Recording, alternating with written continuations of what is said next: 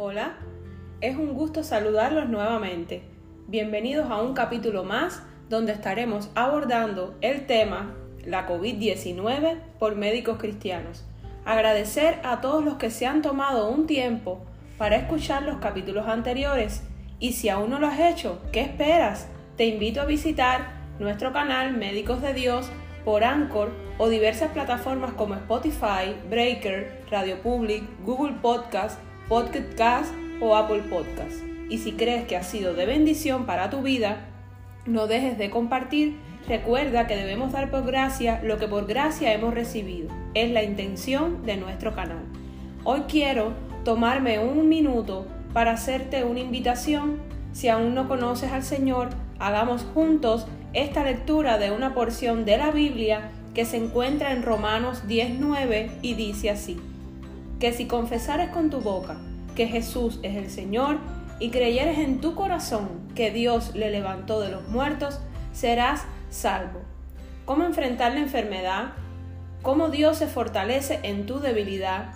Principios básicos para lograr la sanidad serán los temas que trataremos en el día de hoy.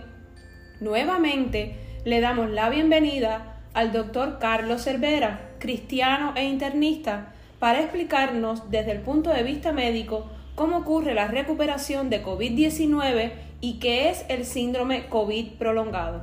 Bienvenido. Hola a todos. Como cristiano y médico, siempre partimos del hecho de que Dios es nuestro creador, que es un Dios omnipresente, omnisciente y omnipotente. Cuando analizamos lo más profundo de nuestros órganos y sistemas, hasta llegar a la célula y más aún, aún más profundo, a la biología molecular y evaluamos la perfección de todo, nos damos cuenta de que solo Dios podría hacer algo tan perfecto.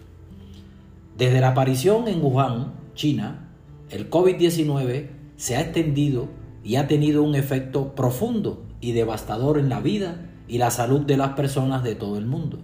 Al día de hoy se han registrado cerca de 195 millones de casos confirmados en todo el mundo y alrededor de 4.2 millones de fallecidos. Más del 80% de los pacientes evoluciona favorablemente y no deja grandes secuelas. El impacto del COVID-19 hasta ahora no ha tenido paralelo y los síntomas a largo plazo podrían tener un efecto devastador adicional. La evidencia reciente ha demostrado que una variedad de síntomas persistentes puede permanecer mucho tiempo después de la infección aguda por SARS-CoV-2, es decir, por el virus eh, eh, mencionado. Y esta condición ahora es denominada como COVID prolongado o long COVID. Los Centros para el Control y Prevención de Enfermedades, los llamados CDC de los Estados Unidos describen la afectación como secuelas que se extienden más allá de cuatro semanas después de la infección inicial. Los estudios, los estudios científicos han demostrado que el COVID prolongado puede afectar a todo el espectro de personas con COVID-19, incluso a los que la padecen de una forma leve.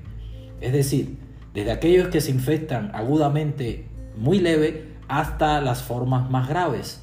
Al igual que el COVID agudo, el COVID prolongado puede afectar múltiples órganos y sistemas de nuestro cuerpo, incluidos entre otros el sistema respiratorio, es decir, los pulmones, el corazón o sistema, donde está el sistema cardiovascular, el, cerebro, la parte gastrointestinal o nuestro sistema digestivo, así como el sistema músculo-esquelético.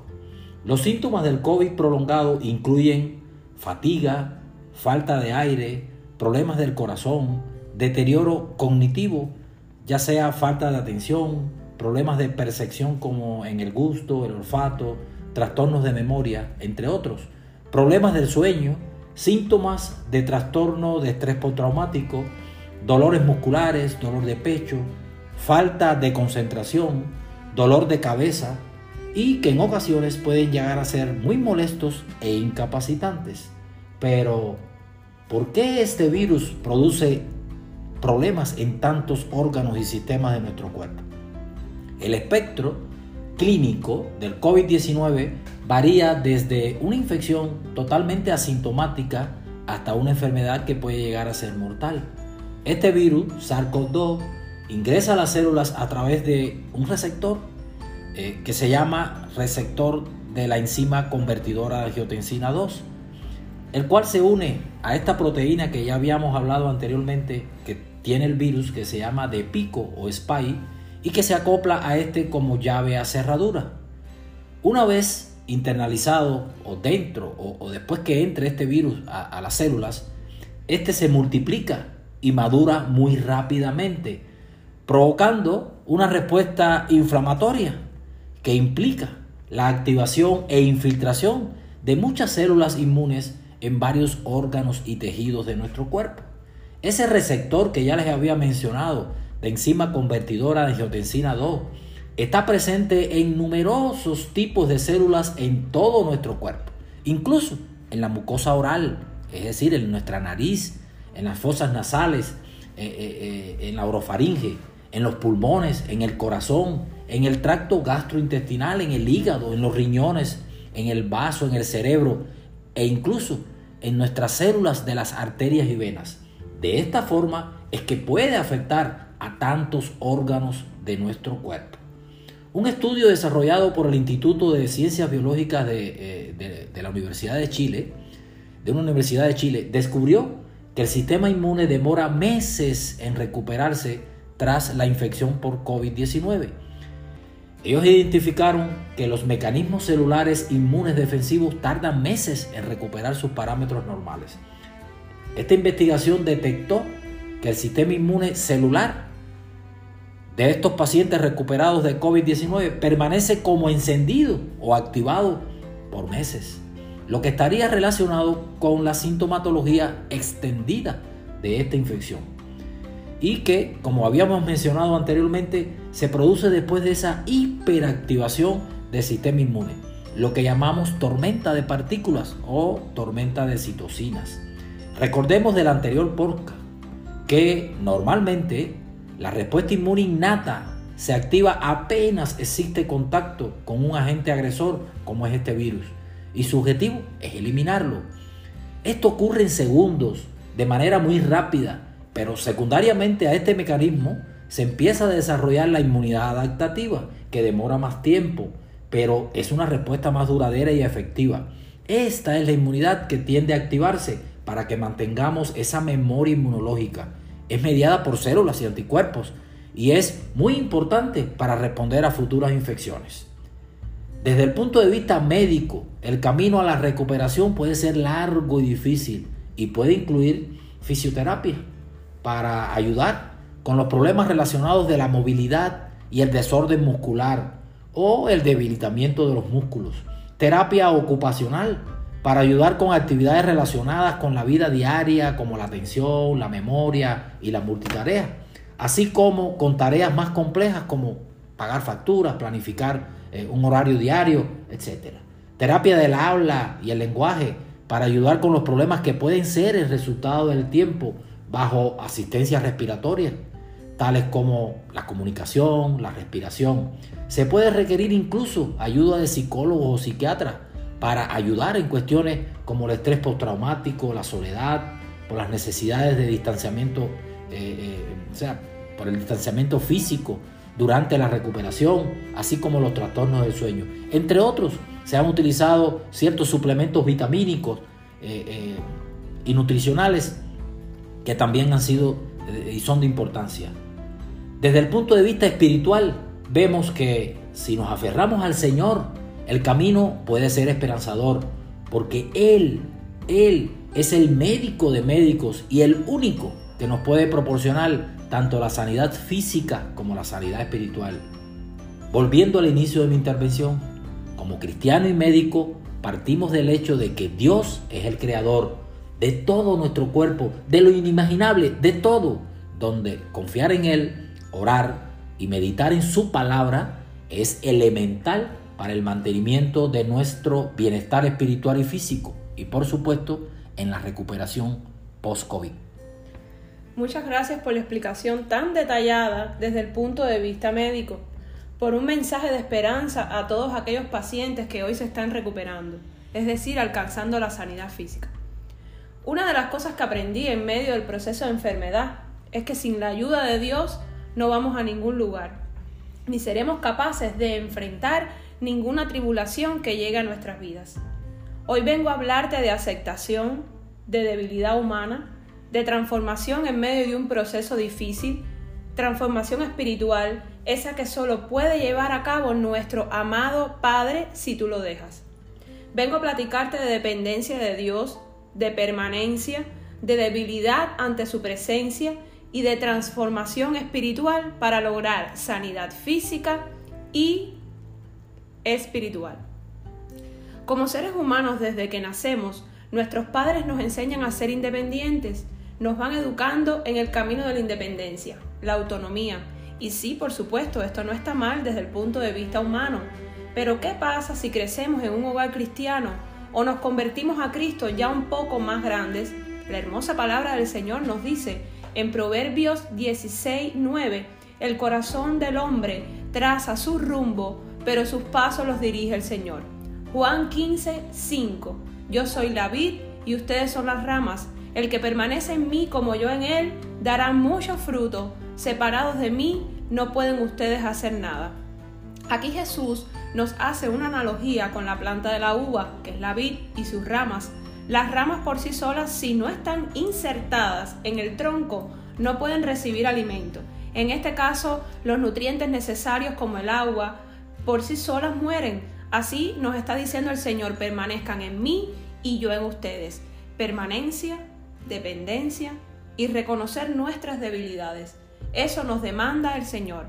Me di a la tarea de buscar los significados de estas palabras que el Espíritu Santo había puesto en mi mente y repetía día y noche. Según el diccionario de la Real Academia Española, permanencia es la acción de permanecer en un mismo lugar, un estado, condición o situación. Duración firme, constancia, perseverancia, estabilidad, inmutabilidad, estancia en un lugar o sitio. Dependencia es la subordinación a un poder situación de una persona que no puede valerse por sí misma. Debilidad, falta de vigor o fuerza física, carencia de energía o vigor en las cualidades o resoluciones del ánimo. Asimismo, en nuestra debilidad, el Espíritu acude a ayudarnos. No sabemos qué pedir, pero el Espíritu mismo intercede por nosotros con gemidos que no pueden expresarse con palabras dice la hermosa palabra de Dios en Romanos 8, 26.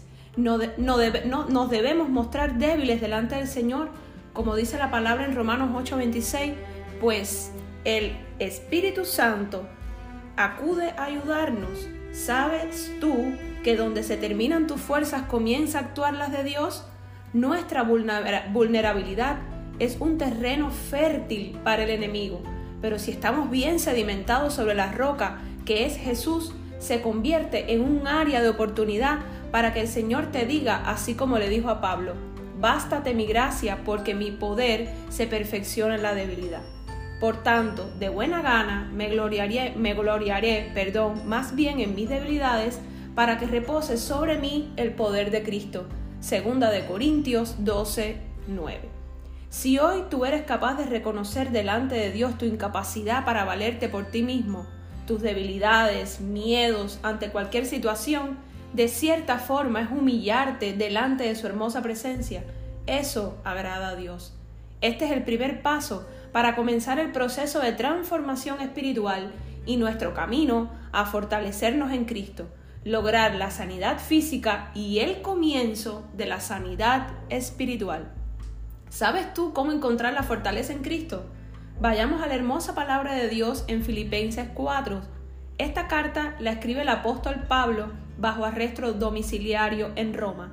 Y el versículo más significativo al que haré referencia lo encontramos en Filipenses 4:13. Pues todo lo puedo hacer por medio de Cristo, quien me da fuerzas. Muchas veces sacamos de contexto este verso y lo repetimos como un himno y no analizamos lo verdaderamente importante que era lo que Pablo nos quería transmitir. Y hoy quiero compartirlo contigo que me escuchas. Recordemos que está bajo arresto domiciliario Pablo. Estuvo preso en varias ocasiones, sufrió azotes, torturas, debido a la causa que defendía que era el Evangelio de las buenas nuevas, ese Evangelio de la paz, el Evangelio de nuestro Señor Jesucristo. Dice el verso 11, no es que haya pasado necesidad alguna vez, porque he aprendido a estar contento con lo que tengo. Dice verso número 12, sé vivir con casi nada o con todo lo necesario. He aprendido el secreto de vivir en cualquier situación, sea con el estómago lleno o vacío, con mucho o con poco. Y dice el verso número 13, pues todo lo puedo hacer por medio de Cristo, quien me da las fuerzas. Para mí esto fue más que revelador. Nos quejamos por todo, incluso por la enfermedad, y nos, tornamos, nos tornamos impacientes porque no sabemos esperar y descansar en el Señor. Pablo me dio una lección de vida muy importante a través de esta porción bíblica. Mis fuerzas y mi fortaleza en todo tiempo, en todo momento, provienen de la fuente de la fortaleza que es Jesús nuestro Salvador. Éxodo 15:2 El Señor es mi fuerza y mi canción, Él me ha dado la victoria, Él es mi Dios y lo alabaré, Él es el Dios de mi Padre y lo exaltaré. Fueron días difíciles para toda la familia, en especial para mí, porque nunca me había tocado estar encima de una cama sin poder moverme prácticamente que mi esposo me viera así. Aún en medio de todo eso, Dios estaba presente en oración, súplica, ruegos, y yo sentía que estaba con nosotros. Los ataques fueron muy fuertes, pero cuando más delicada me puse, comprendí que Dios lo estaba permitiendo por una causa y que Él me daría la salida de esta situación. Solo debía permanecer en Él, depender de Él, confiar y descansar en Él, aceptar mi debilidad y mi incapacidad para resolver sola mi tribulación y cuando todo esto empezó, lo comencé a entender desde mi corazón que el Señor podía cambiar mi situación, comenzó mi sanidad física. Recordemos que la sanidad es un proceso que toma un tiempo, a diferencia de un milagro que ocurre en un instante. Mi sanidad fue progresiva, se tardó unos días porque seguía la batalla en mi mente. Muchas preguntas me hacía y yo misma me las respondía, hasta que comencé a recordar y a leer la palabra con más frecuencia y me acordé de algo muy importante. Somos hijos de Dios. Qué importante saber y comprender la magnitud de esta frase, Juan 1.12. Debemos hacerla nuestra y confiar de que todo obra para bien. Me fui levantando, fui recordando para qué me había creado mi Padre y me fui recuperando una vez más de su mano y con su ayuda. Salí negativa el 19 de marzo del 2021 después de realizarme una prueba, pude palpar una vez más su fidelidad. Y en tiempos de dificultad, el gozo del Señor es nuestra fortaleza. Nehemías 8:10. Hoy podemos dar testimonio de lo bueno que ha sido Dios en nuestras vidas. Nos salvó, nos dio la victoria en esa batalla tan fuerte como dice Santiago 4 del 7 al 9. Así que sométanse a Dios, resistan al diablo y él huirá de ustedes acérquense a Dios y Él se acercará a ustedes. Y dice más adelante, ustedes los incontantes, purifiquen su corazón. Seguimos siendo incontantes, pero debemos pedirle al Señor que nuestra mente y nuestro corazón estén totalmente alineados a su voluntad, en su camino, sin desviarnos a la derecha ni a la izquierda. Por la puerta ancha es más difícil, es más por la puerta ancha es más fácil entrar, pero por la puerta estrecha está el camino a la salvación. Adoremos en todo momento al Padre y seamos un testimonio vivo de su gracia y amor. Sigamos el camino que nos conduce a la sanidad espiritual. Será hasta la próxima temporada. Bendiciones.